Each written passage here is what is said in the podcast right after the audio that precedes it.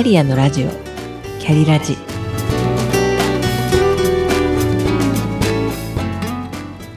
キャリアのラジオ。キャリラジ。この番組は自分の中の多様性と可能性を最大限生かしてしなやかに100年生きたい。そんなあなたに向けてお送りするキックカウンセリング番組です。お疲れ様です。キャリアコンサルタントの香りです。突然ですが目の前にレモンがあることを想像してみてください。できるだけありありとです。そしてレモンを2つに切ってぎゅーっと絞ったそのレモン汁を一滴残らず一気に飲み干しましょう。いかがですか？実際には目の前にレモンはないですが口の中に唾液がチュワッと溢れてきませんでしたか？お付き合いいただきありがとうございます。前回はドリハラドリームハラスメント夢がないといけませんかについてお話をしましたが本日は夢がある人に向けてあなたの夢を叶えましょうをテーマにお話ししたいと思います。先ほどレモンを想像していただいた理由を種明かししますね。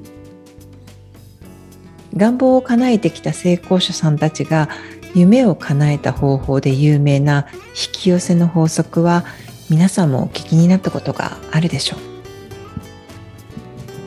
う。想像するだけで願望が実現するかのように解釈してしまって引き寄せの法則なんて叶わないじゃないかと諦めまた別の〇〇するだけで何かが叶う法則を探すことを繰り返すそんなパターンに陥っている人あるあるですよね。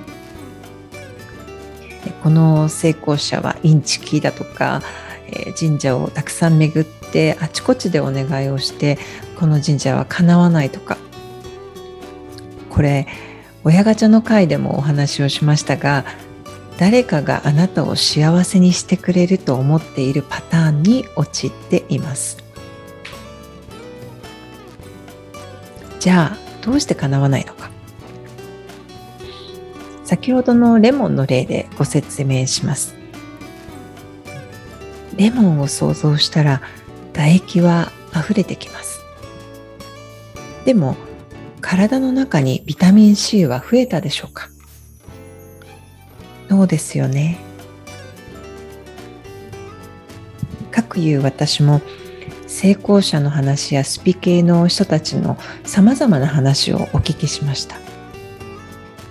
お聞きした上でなんだそういうことかと腑に落ちたので皆さんと共有いたします。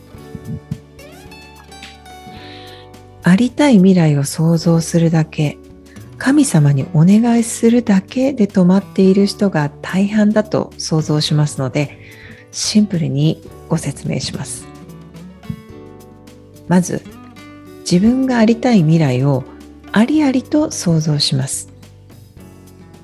そうなった未来の風景までも思い浮かべます。自分がそうなった時にどこに住んで誰といてどんな服を着てどんな感情でいるのかをじわーっと味わうんです。そこで終わってしまってはレモンを想像してもビタミン C が体に増えなかったのと同じになってしまいます。次にするのは行動です。つまり叶った時を想像して感情を味わってそして行動する。それだけです。なんだ結局やらないといけないじゃんって思いましたか？それはそうです。え以前私の生徒がテスト前にろくに勉強をしていなかった言い訳で俺は棚ぼたを狙うんだとわけのわからないことを言いました。長年生きてるけど棚からぼた餅なんて落っこちてきたことなんてないし神様はいつも行動して努力している人にたまにご褒美をポトッと落っことしてくれる。そういうもんよと言ったら彼はハッとしていました。現在私は某高校でキャリア教育に関わるお仕事をしていることは以前お話ししました。進学校ですので大学受験を見据えた生徒たちのサポートを主にしています。その中でやりたいことが見つからない進路が明確にならないという生徒のカウンセリング。また3年生にとっては今入試本番真っ最中なので志望理由書作成のサポートをしたり小論文の添削をしたり面接練習をしたりといったことをしています。そんな彼らにも話します。〇〇大学に入りたいと想像するのはいい。でも想像するだけでその大学に入れるかといったらそんなうまい話はないですよね。まるまる大生になった姿を想像して味わう。そしてするのは勉強です。がっかりしないでくださいね。成功者は皆さん、ファイナルデスティネーションをしっかり描いて行動しています。それが運動部なら監督を胴上げするエア胴上げを全員でしてみてください。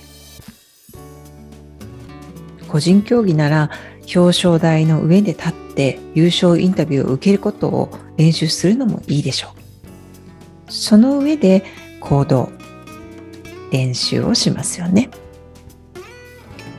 未来を設定して今の自分が何をすべきかを考える。では皆さんもやってみてください。あなたがありたい未来を想像してみましょう。どうなっていたいか理想の姿をありありと想像してみてくださいあなたはどこにいますか？誰と一緒にいてどんな服を着ていますか？叶えている自分を想像してその感情もありありと味わってみてください。それが叶っている時の感情を味わうのがポイントです。夢を叶えるのは皆さん自身です。本日はあなたの夢を叶えましょうをテーマにお話しいたしました。最後までお聴きくださりありがとうございました。それではまた。